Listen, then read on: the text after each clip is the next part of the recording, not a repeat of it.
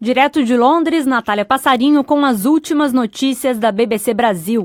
O Partido Governista da África do Sul, CNA, teria exigido formalmente a renúncia do presidente Jacob Zuma, que está em seu segundo mandato. O partido fará um anúncio oficial numa coletiva de imprensa logo mais.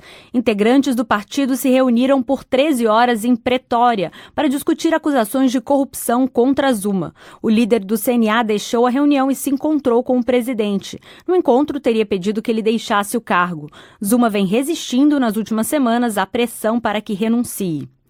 O líder da Coreia do Norte, Kim Jong-un, elogiou a Coreia do Sul pelo tratamento recebido pela delegação norte-coreana nos Jogos Olímpicos de Inverno. A irmã de Kim Jong-un foi enviada ao evento para representar o governo e se reuniu com o presidente sul-coreano. O líder da Coreia do Norte também pediu, segundo a mídia estatal, mais esforços para a construção de um clima propício para a reconciliação com a Coreia do Sul.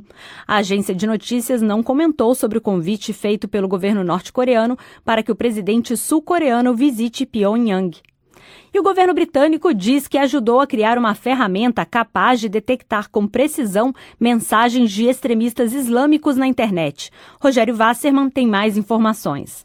A ministra do Interior do Reino Unido, Amber Rudd, viajou aos Estados Unidos para discutir o uso do software com empresas de tecnologia, assim como outros esforços em andamento para combater o terrorismo. A nova ferramenta, desenvolvida por uma empresa de Londres, se utiliza de uma vasta base de dados do Estado Islâmico para detectar propagandas do grupo extremista. Rudd disse que o software é capaz de identificar 94% das atividades do Estado Islâmico na web e que empresas poderão ser obrigadas por lei a usar a tecnologia.